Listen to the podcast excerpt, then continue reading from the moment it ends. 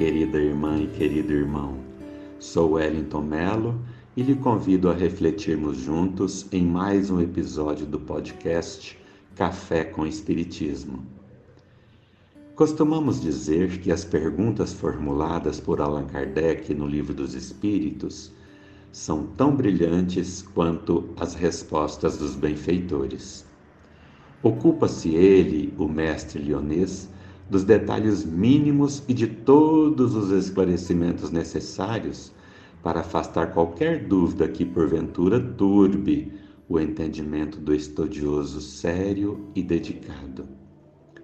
Na questão de número 886, tão citada por oradores espíritas, vemos um clássico exemplo disso, quando Kardec busca o cerne do significado de caridade efetuando aos benfeitores a seguinte pergunta: Qual o verdadeiro sentido da palavra caridade conforme a entendia Jesus? Super esclarecedora, a resposta dos Espíritos, embora pareça simples, nos conduz a uma reflexão mais aprofundada e uma possível ressignificação do entendimento comum de caridade. Vejamos benevolência para com todos, indulgência para com as imperfeições dos outros, perdão das ofensas. Costumeiramente, se associa a caridade a doações, principalmente materiais, a atendimentos e serviços prestados a irmãos em penúria, enfrentamentos ou necessidades de toda sorte muito embora nosso profundo reconhecimento do valor dessa e qualquer atividade de ajuda material ou moral, o que propomos aqui é um mergulho na reflexão em torno dessa questão, associada à frase que Kardec adotou como espécie de lema para todos os espiritistas: fora da caridade não há salvação. Pois bem, como a lei é de progresso, e sabemos que ele é resultante da aquisição de virtudes pelo Espírito, e entendendo que salvação significa elevação, progressão, uma atividade externa, fria, que não provocasse alteração alguma na intimidade da alma, não a auxiliaria na evolução. Assim, Auxiliados por questões como esta, vamos construindo um entendimento novo e sensato do que seja a caridade. A manifestação da ajuda, seja no campo do apoio à vida material ou moral, entendemos ser o reflexo dos sentimentos construídos na intimidade do ser, que aí sim classificaríamos como caridade. Acontece que tudo é tão interligado, tão próximo, que chegamos a confundir a manifestação da virtude com ela mesma. Mas o entendimento de Jesus a esse respeito é bem esclarecedor, ensinando-nos que caridade é o que se faz dentro e não fora.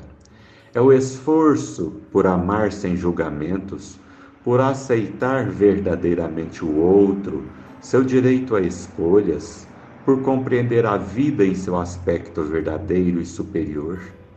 É o esforço ininterrupto para afastar de nós o sentimento de prepotência e superioridade, pois em verdade, quanto mais nos sentimos ofendidos, mais melindrosos somos. E o milindre é um dos diletos filhos do orgulho. O indivíduo caridoso, ele tem alegria em compartilhar, em promover, em servir. Ele ama pelo simples prazer de amar, porque já tem o amor enraizado em sua essência. Recordo-me aqui do relato de uma grande amiga, a Giovanna Gadia, quando de sua primeira visita à África, junto aos voluntários da Fraternidade Sem Fronteiras. Diz-nos ela que pensava estar indo levar algo aos irmãos do outro lado do mundo, mas nunca mais foi a mesma, pois o contato com aquela gente firme, unida e amorosa, embora sofrida, provocou e promoveu mudanças profundas em seus valores íntimos.